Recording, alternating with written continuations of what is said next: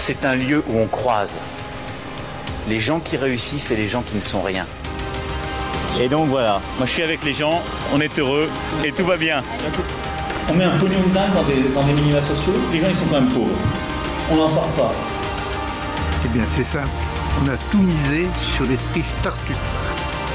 Je crois qu'on a besoin d'un peu d'égalité, d'un peu de liberté, parce que c'est quoi la devise française? Liberté, égalité, fraternité. Eh ben, banco, voilà. Nous, c'est ça ce qu'on va essayer de faire.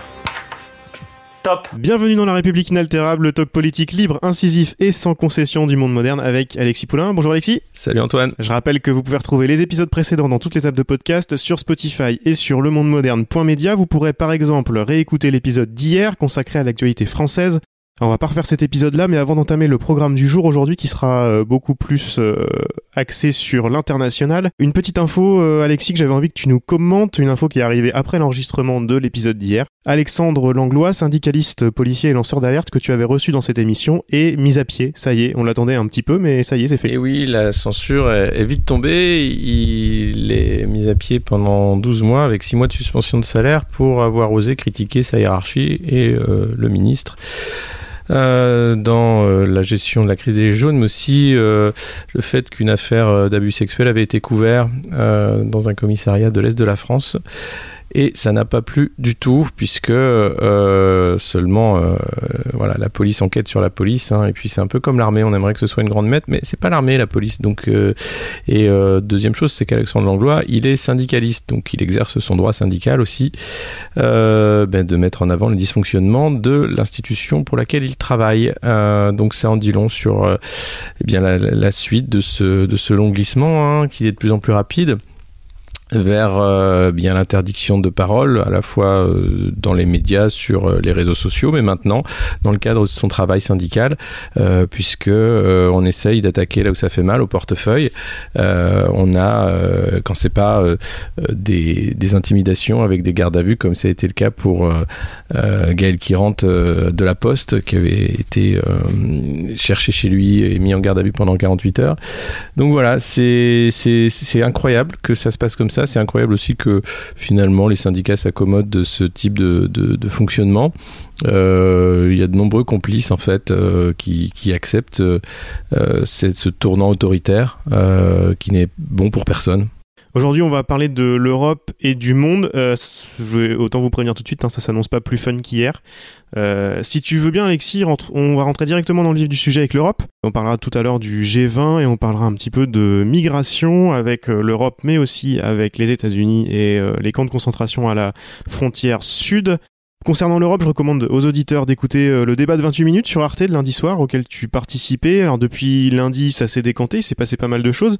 Et avant de parler des personnes choisies pour les top jobs, un petit peu de méthode, parce qu'on m'a posé la question, moi, cette semaine pas mal. On a donc voté il y a un peu plus d'un mois, et les postes à responsabilité sont distribués par quelques chefs d'État sans réellement prendre en compte les résultats. Euh, oui, c'est ça. En fait, là, vous sortez du chapeau euh, des noms que vous n'avez jamais entendus pendant la, campagne hein, des législatives européennes. Donc, vous, avez euh, élu des, membres du Parlement européen qui siègent docilement, finalement, en attendant que les chefs d'État se rencontrent et décident entre eux qui va se partager le gâteau puisqu'il s'agit de ça. Donc, euh, comme c'est l'Europe, eh ben, il faut un peu de choucroute, il faut un peu de pizza, il faut euh, un peu euh, de cassoulet, il faut un peu de jelly anglaise encore, parce qu'ils sont là. et ça fait un plat très indigeste au final. Et, voilà, c'est le, le, menu imposé en fait. Hein. Donc, donc, on a trouvé voilà quatre, quatre marionnettes de la scène politique, même pas internationale, c'est-à-dire qu'ils ont des dimensions nationales. C'est Joseph Borrell pour l'Espagne, qui lui va s'occuper des, euh, des affaires internationales de l'Europe. Alors lui, il, euh, a sorti quand même que l'indépendantisme euh, catalan était une honte et une, une verrue en Espagne. Enfin voilà, il est assez dur par rapport à, aux régionalistes. vous avez ensuite Charles Michel, qui a été Premier ministre belge, qui est fils d'eux, donc ça lui a permis d'avoir un peu sa carrière en Belgique. Il est très peu respecté et, et le voilà promu donc pour remplacer euh, Donald Tusk euh, à la présidence du Conseil. Donc c'est censé être le monsieur loyal un peu qui, qui sera là pour s'assurer que tous les chefs d'État ont bien de l'eau et, des petites meringues à, manger pendant les, nuits très longues des sommets. et puis, vous avez Ursula von der Leyen, ministre de la Défense allemande, proche de Merkel, gentille donc fille qui est prête à tout pour plaire à Merkel, qui a des affaires en fait de népotisme aux fesses en Allemagne, qui est très peu respectée également, en elle n'a pas un bilan formidable et puis il y a quand même deux trois casseroles qui traînent. Euh, mais elle aussi, quelle chance, elle est née à Bruxelles d'un papa euh, fonctionnaire européen. Donc elle, parle français, elle parle allemand, elle parle anglais, euh, elle présente bien, voilà. Donc on l'a mis pour remplacer Jean-Claude Juncker, ce vieux luxembourgeois amoureux de la bouteille qui, ma foi, a fait une, commission européenne pendant cinq ans, qui devait gérer la crise, qui devait être extrêmement politique. On a vu où on en est. Et, et pour finir, euh, eh bien, l'inénarrable Christine Lagarde, qu'on ne présente plus, de l'affaire Tapie au FMI, maintenant la voilà recasée à, la Banque Centrale Européenne. C'est formidable, c'est formidable. Christine Lagarde, ça fait euh, dix ans qu'elle a les mêmes discours à Davos et ailleurs. Oh là là, attention, les inégalités augmentent dans le monde, c'est très grave pour nos démocraties. Ça fait dix ans qu'elle fait rien pour réduire les, inégalités. Donc on peut être assuré en fait avec ce nouvel équipage euh, du Titanic ben, le paquebot va continuer euh, sa course vers l'iceberg et qu'on va tous couler comme il le faut avec un orchestre qui va jouer de la musique. Voilà on en est. Euh, euh, c'est catastrophique parce que finalement, si vraiment on y croyait ce projet européen, on ne nommerait pas euh, des seconds couteaux euh, comme les quatre que je viens de vous citer, qui sont simplement là pour satisfaire euh, les différents chefs d'État qui s'assurent de ne pas avoir d'ombre ou de contradicteurs au sein des institutions européennes, parce qu'on accuse souvent l'Europe d'être la cause de tous nos maux. En réalité, l'Europe, c'est juste la, conjonction d'intérêts, surtout entre la France et l'Allemagne et les grands pays, qui après imposent une direction et, et qui, qui, disent ah mais c'est pas moi, regardez c'est l'Europe. Euh, mais en réalité, euh, qu'est-ce qui se passe euh, juste après les élections européennes? Vous avez cette nomination, donc qui a pris quand même plus de 48 heures pour trouver ces noms-là. Alors ils sont allés les chercher, voilà, donc coup de fil, qu'est-ce qu'on fait? Des gens qui n'étaient pas du tout dans le dans, le pipe. Il y a beaucoup de médias qui sont arrêtés au fait justement que c'était des profils qui n'étaient pas issus des élections. apparemment, c'est une bonne une bonne chose. Je, ne sais pas trop pourquoi, mais surtout que c'était un renouveau. c'est pas vraiment un renouveau. Mais c'est tout sauf un nouveau, c'est ce que je disais. On change l'équipage d'un paquebot qui coule, mais le paquebot euh, continue sa course vers, euh, vers l'iceberg.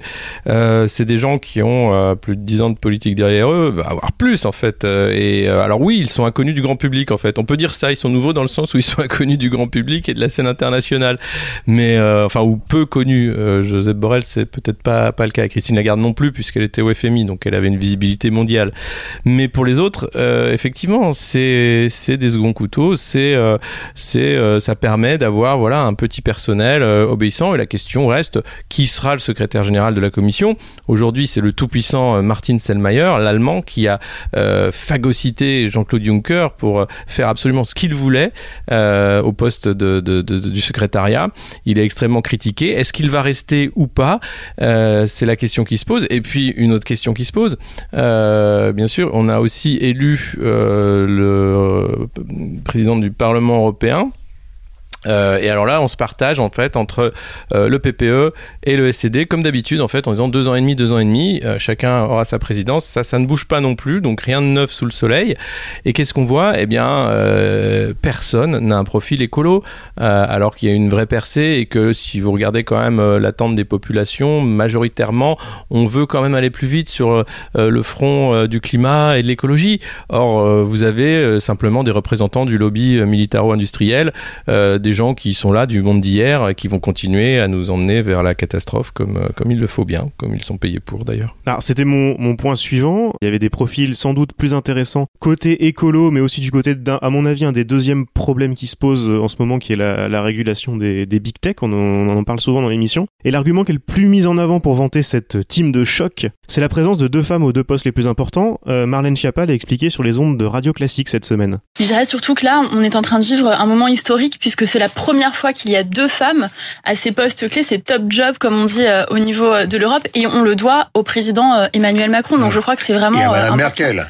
Oui, mais c'est lui qui a donné l'impulsion avec en faisant de la parité un critère, ce, ce, que, ce qui n'était pas le cas précédemment.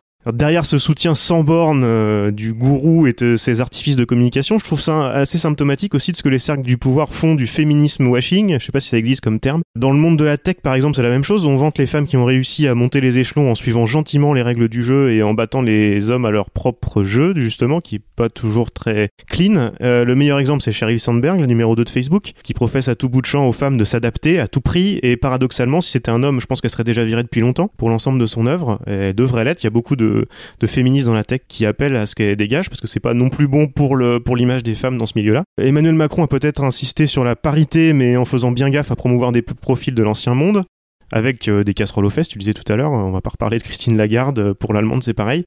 Euh, Bruxelles ne manque pourtant pas de profils de femmes compétentes et intéressantes. Moi, je pense par exemple à Margrethe Vestager, qui a été longtemps pressentie et qui se retrouve avec une vraie vice-présidence de la commission, si j'ai bien compris. C'est une des rares personnes au monde dont Google, Facebook et compagnie ont peur. Ouais, euh, ça aurait été assez fort de la mettre, euh, de la mettre à ce poste-là, mais on a plutôt des, des profils de, bah, de femmes inoffensives qui plaisent bien à Emmanuel Macron et à d'autres. Que penses-tu de ça? Comme d'habitude, les, les, grands médias sont tombés dans le panneau. Évidemment, il leur faut pas grand-chose. Est-ce que tu crois que ce n'est qu'une stratégie pour vendre l'équipe, ce féminisme washing? Oui, mais c'est euh, tout le problème, c'est que c'est de la, com politique à la petite semaine. C'est-à-dire, il faut faire plaisir à tout le monde euh, il faut prendre le plus petit dénominateur commun et vous regardez, en fait, ça, ça fait plaisir à personne, euh, ces nominations. C'est juste dire, bon, bah voilà, on a trouvé, on a, on a, on a fait semblant, il n'y a pas vraiment de crise, mais les crises, elles vont arriver. Euh, la crise migratoire, elle est loin d'être finie. Vous avez encore une soixantaine de personnes qui se sont noyées dans la Méditerranée dans l'indifférence la plus totale ces derniers jours. vous avez la, crise climatique, bien sûr, qui ne fait que s'accélérer. On n'a pas les solutions du tout. Et puis, vous avez une, crise économique qui n'est pas exclue avec euh, des taux négatifs euh, comme ils sont aujourd'hui, avec la faillite de la Deutsche Bank, dont on parle très peu dans les médias, mais en ce moment, la Deutsche Bank va très mal. Et c'est l'équivalent de Lehman Brothers, la Deutsche Bank, pour l'Europe. Donc ça pourrait être catastrophique pour le système bancaire européen. Et puis, euh, vous avez les crises géopolitiques qui sont loin d'être terminées, que ce soit la Syrie, la guerre commerciale qui commence entre la Chine et les États-Unis, mais aussi entre les États-Unis et l'Europe, parce que Donald Trump ne fera pas de cadeaux sur, sur les différents accords qui vont pouvoir être faits. Alors on nous vend par exemple l'accord du Mercosur qui, qui, qui, a été voté 15 jours ah après euh, l'élection du Parlement européen euh, en disant oui mais ça permet de contrecarrer les plans de Donald Trump. Non, enfin oui si vous voulez mais c'est du wishful thinking.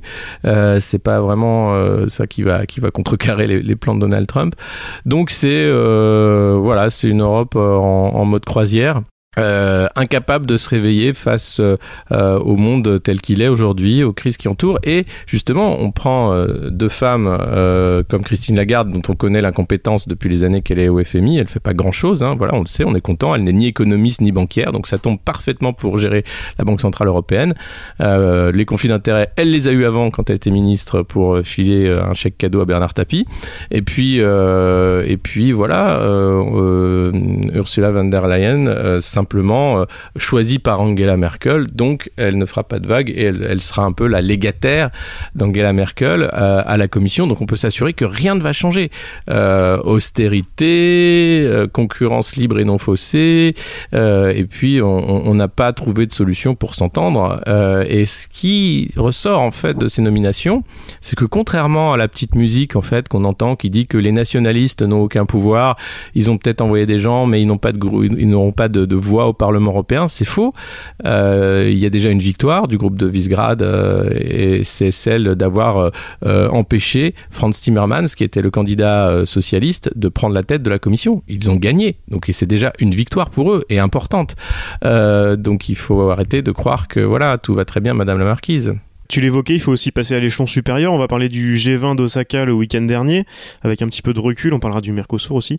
Euh, et je vous invite à lire l'article de Karine Fouto sur Mediapart à propos des migrations, notamment. On va en parler juste après, mais elle résume, elle, commence par parler du G20. Elle résume ainsi le sommet, je cite. Bienvenue au Far West, la brutalité et le chacun pour soi ont été légitimés comme méthode de gouvernance sans qu'aucun pays n'y trouve à redire, notamment du côté du vieux continent. En se taisant face à ce crash des droits humains au bénéfice exclusif des intérêts économico-politiques, non pas des États mais de leurs dirigeants, l'Europe a acté sa reddition. Fin de la citation. Euh, on a vu notamment Trump faire des blagues avec Poutine, encenser Bin Salman, d'ailleurs la prochaine édition du G20 aura lieu à Riyad, Euh, Emmanuel Macron en a profité pour faire la promotion de l'accord commercial avec le Mercosur. Et on a vu ces images où il sert à boire docilement à Bolsonaro, le chef de la milice fasciste au, au pouvoir au Brésil. Bah oui, tu, le résumes bien. C'est en fait le, le G20, c'est quoi? C'est une réunion de serial killers. Euh, qui, sont très contents. Hein. C'est des gens, c'est des tueurs, c'est des gens qui euh, sont récompensés pour euh, pour leur soif de sang et de pouvoir. Et c'est des gens qui font à peu près n'importe quoi. Et le pire, en, plus, c'est que derrière ça, vous avez euh, l'impérateur en chef, hein, Donald Trump, qui fait à peu près ce qu'il veut, qui vient juste s'assurer que euh, où sont les vassalités, comment ça va fonctionner. Et, euh, un peu, c'est voilà, on montre ses muscles entre Chinois et Américains. Et puis on se voilà des grandes tapes dans le dos, on se congratule et, euh, on ne parle que euh, que de l'argent, mon Dieu, parce que c'est ça qui compte. Euh, c'est pas du tout le bonheur, c'est pas du tout l'écologie, c'est pas du tout l'avenir de l'espèce. Non non, c'est l'argent et l'argent c'est le pouvoir. Donc voilà, seul compte les contrats, seul compte la bonne amitié entre les peuples, même si certains leaders sont prêts à découper leur peuple ou leurs journalistes en petits morceaux. C'est pas grave, ça. Ça se fait, ça se fait entre leaders. Et comme tu dis, euh, Trump faisait la blague à Poutine. C'est chiant, hein, les journalistes. Il fait ouais ouais, j'en ai comme ça, mais euh, chez moi aussi, t'inquiète pas. C'est voilà, il faudrait qu'on trouve un truc. Hein. Ouais ouais. Bon bah Ma- Macron est en train de trouver. Hein. Il, va, il va faire, il va revoir, revoir la, la loi de 1881. Il va euh, museler les réseaux sociaux. Ça, ça, en France, hop, il va dire, eh les gars, ça y est, moi j'ai trouvé. Regardez, j'ai fait des lois. Euh, vont dire, ah oui, mais toi t'as le droit parce que t'es pas vu comme un méchant, tu vois. Mais nous, on est vu comme des méchants, on n'a pas le droit. Et finalement. Un des plus libéraux, ce sera Trump au final. C'est lui qui va euh, vivre encore dans un pays où, bah, troisième amendement, où on peut encore dire ce qu'on veut aux États-Unis, euh, de moins en moins, hein, parce que les plateformes quand même euh, sont tenues à, à une dictature morale. Donc euh, voilà, c'est tout ça en train de se réduire vers un capitalisme de contrôle mondial. hein. Euh, les Chinois en étant les fers de lance. Euh, et et, et c'est pas et, derrière, ça sert à quoi? Bah ça sert à, à faire des brousoufs pour une sphère financière qui, qui en demande toujours plus. Euh, Emmanuel Macron en a profité pour faire la promotion de l'accord commercial avec le Mercosur. Face au tollé contre cet accord, notamment au sein de la majorité euh, parlementaire, euh, Emmanuel Macron a évoqué le sujet en conférence de presse mercredi. Euh, Comme d'habitude pour faire la leçon, mais cette fois-ci en sortant de son habituel euh, en même temps pour proposer un nini, ni libre-échangiste BA, ni néo-protectionniste. Euh, encore une fois, il nous explique qu'il a raison et que sa position est la bonne parce qu'elle est la seule possible. Et c'est encore un, en fait un exemple de pragmatisme euh, progressiste. Pendant trop longtemps, il y a eu une naïveté libre-échangiste, qui a parfois, en effet, été complètement contradictoire avec l'ambition climatique et qui a déséquilibré des secteurs. C'est terminé. Mais il ne faut pas non plus qu'il y ait, de l'autre côté, une espèce de néo-protectionnisme qui s'installe en disant l'autre est forcément mauvais. C'est ce chemin que nous construisons, d'une ouverture sans naïveté, exigeante, exigeante sur le plan de l'équilibre de nos filières économiques et agricoles et exigeante sur le plan climatique. Voilà ce que c'est cet accord. Et voilà pourquoi nous continuerons à le suivre avec beaucoup d'attention, de vigilance et de transparence. En fait, Alexis, on commence à être habitué à cette rhétorique. euh, ce nini, en fait, c'est un accord qui semble totalement libre-échangiste. Je disais semble parce que, en fait, personne ne l'a vu pour l'instant, comme d'habitude avec ces traités censés amener la paix et la prospérité au peuple, euh, mais c'est jamais discuté démocratiquement. Certains, comme Pascal Lamy sur France Inter, ont essayé de rassurer sur le fait qu'il y avait des clauses, notamment climatiques. Pour résumer l'argument, euh, n'ayez pas peur de Bolsonaro et de ses violations des droits humains et de la déforestation galopante de l'Amazonie. Il nous a dit entre deux portes qu'il allait être gentil, alors nous on le croit évidemment. Euh, on le croit d'autant plus facilement que c'est bon pour l'économie, paraît-il. Ça me fait penser aux chartes que Brune Poisson et d'autres font signer aux multinationales en disant euh, vous ne respectez pas la loi, c'est pas bien. Hein. Venez donc signer une charte au ministère, une charte non contraignante pour dire que vous allez faire des efforts pour améliorer les choses. C'est ce, qui, ce que fait ce gouvernement depuis qu'il est arrivé euh, et il est en train d'étendre cette politique-là aux dictatures. Eh bien, euh, oui, mais c'est, euh, c'est- ça va même au-delà. Hein, Pascal Lamy expliquait que grâce à cet accord, en fait, euh, Bolsonaro allait même protéger l'Amazonie. Donc, on peut, rêver. Hein, c'est, bien le, c'est de rêver. C'est, comme tu dis, des accords, qui mettent des dizaines d'années avant d'être ratifiés. Hein, donc, qui sont signés, écrits par des armées de techno et de juristes qui sont là pour défendre des intérêts de lobby particuliers, pas pour défendre l'intérêt citoyen. hein, c'est uniquement le commerce commerce. alors le commerce, c'est bien pour la civilisation, c'est vrai que c'est bien les échanges, mais il faut savoir quelles sont les clauses, il faut savoir comment ça fonctionne, et est-ce qu'on peut faire confiance à, ces accords pour encadrer les échanges Souvent, après, il y, a des, petits ratés. alors on nous vend ça aussi en disant, mais regardez, ça va permettre, par exemple, d'exporter notre viande en Amérique du Sud. Alors l'Argentine fait de la très bonne viande, hein, mais c'est pas grave, ils vont, ils vont bouffer de la, de la, viande européenne parce que comme ça on peut sauver une filière euh, parce qu'eux ils sont pas prêts encore, ils ont pas la qualité qu'on a. Or ils ont deux ans pour se mettre aux normes. À partir du moment où le Canada ou les autres auront des filières qui sont équivalentes en termes de normes aux nôtres, euh, ils vont faire du low cost et il y aura plus d'éleveurs euh, ou très peu en Europe. Ils sont déjà impactés. Ça n'a aucun sens à part d'ouvrir en fait, c'est du marchandage, de faire en sorte que Vinci puisse faire des routes là-bas et, de, et, de, dire voilà vous vous rachèterez. Après regardez on a on a vendu Alstom facilement. Vous rachèterez EDF facilement aussi. C'est pas grave. Euh, oui et puis, et puis ouvrir les flux de capitaux pour faire joujou. Et puis voilà il, faut créer de la dette il faut créer de, de l'argent magique. Donc euh, ça permet de, de dire que voilà on, a de la croissance puisqu'en fait le problème de, de, de ces élites hein, entre guillemets euh, c'est qu'ils sont enfermés dans une aliénation mentale qui voudrait que seule la course à la croissance soit valable pour le futur pour le bien-être des peuples, euh, parce que c'est la croissance, c'est les emplois, parce que voilà, etc. Euh, or, la croissance, on connaît le prix de la croissance, on commence à, le payer euh, sur le dérèglement climatique, mais c'est qu'un début, mais aussi sur les, problèmes sociaux qu'on peut avoir. Alors oui, il faut du travail, oui, il faut trouver un moyen pour que tout le monde puisse vivre dignement, mais est-ce que c'est en, en, augmentant encore davantage les flux de porte-containers dans le monde entier Est-ce que c'est en cassant des filières euh, en disant ah mais on les protège parce qu'il y a des AOC, des appellations euh, d'origine certifiée qui ne pourront pas être faites ailleurs, etc. Euh, de toute façon, qu'on le veuille ou non, on va rentrer dans une ère de protectionnisme. les États-Unis sont un des pays les plus protectionnistes au monde. Les Chinois également. il faut arrêter de croire que l'Europe peut se faire bouffer par tout le monde parce que c'est bien pour elle, parce qu'on est une zone de faible croissance. on, on, rattrapera pas le train, je pense pas, de faire de la croissance à 4-5%. Ça, c'est quand ton pays, il part de loin. Nous, on a à peu près tout. Alors, quand, quand les gens ont déjà deux bagnoles, euh, quand ils ont quatre télés, eh ben, on va pas leur demander de racheter encore deux bagnoles et encore huit télés. Alors, si, maintenant, on va dire, ah, mais votre bagnole, elle pollue, il va falloir la racheter. Et puis après, on va dire, ah oui, mais regardez, on a fait un nouvel écran et ce serait bien que vous rachetiez encore quatre télés. Donc, c'est une course, en fait, à l'échalote, euh, une folie que, d'ailleurs, les jeunes générations ont compris, hein, refusent totalement ce, monde de, euh, de, de, la société du commerce et de la société de consommation, euh, parce qu'il ne sert à rien parce qu'au final, ça rend pas heureux, parce qu'au final, ça crée des déséquilibres et, c'est catastrophique. Donc oui, il faut, consommer, mais il faut consommer de manière avisée. on ne cherche pas à consommer toujours plus. En réalité, on, cherche à consommer toujours mieux.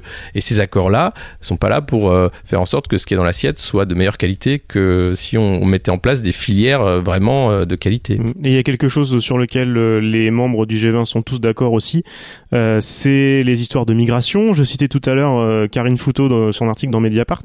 Euh, son article parle surtout des, migrations et, pas, pas du G20. Euh, là aussi, on oublie toute forme d'humanité au profit d'intérêts politiques et économiques.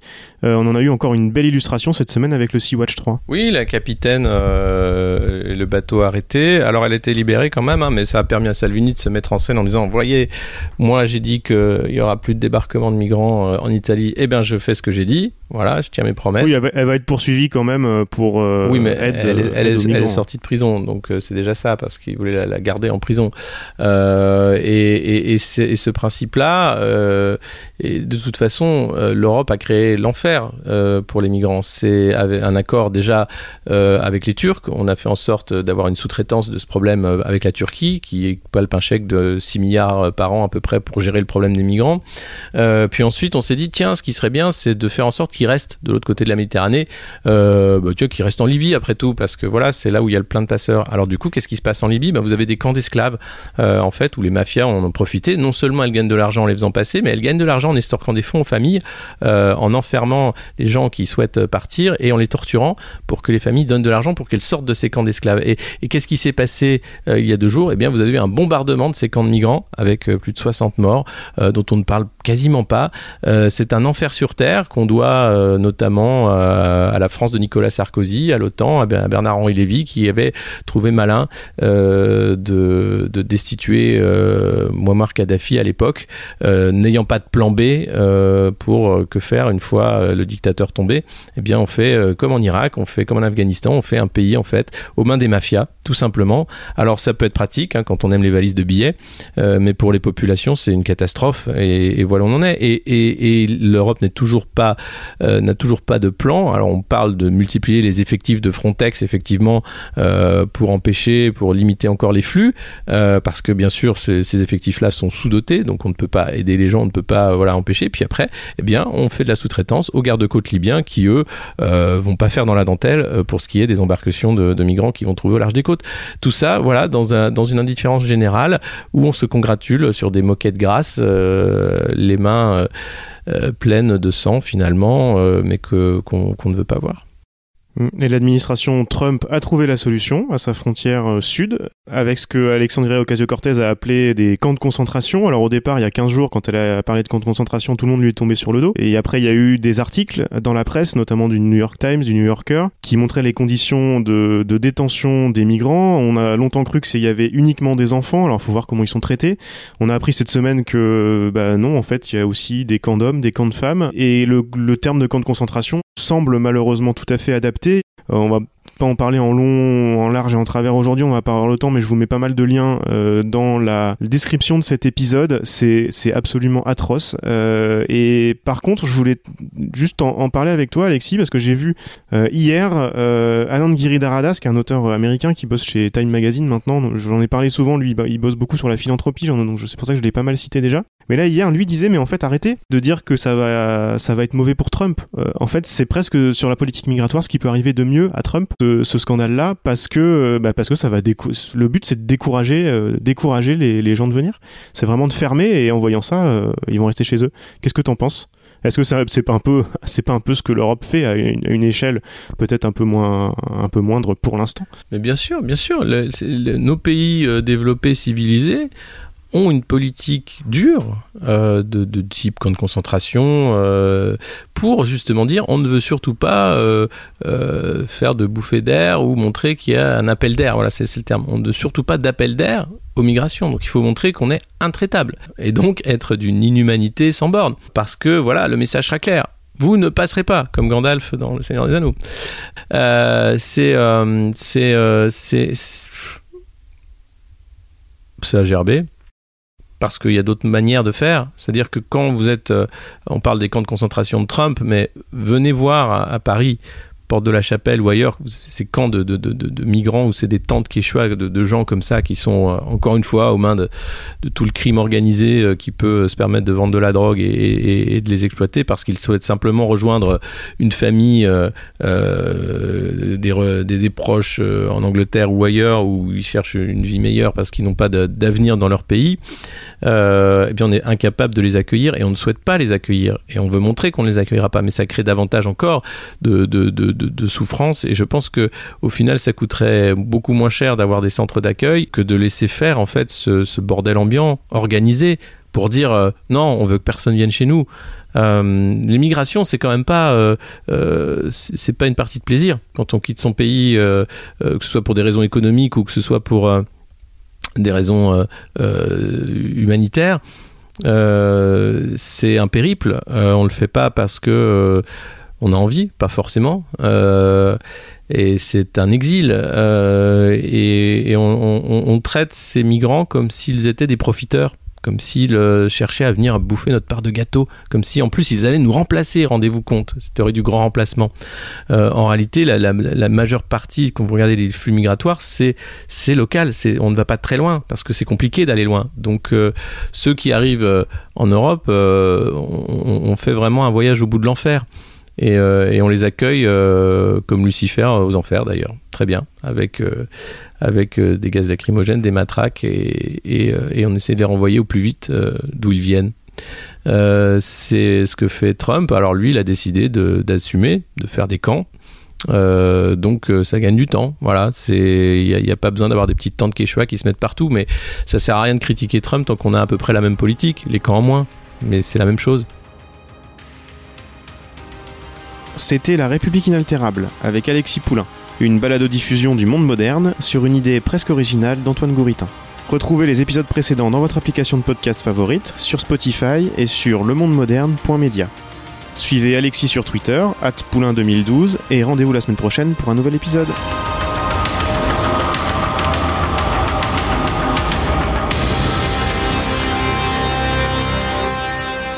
Top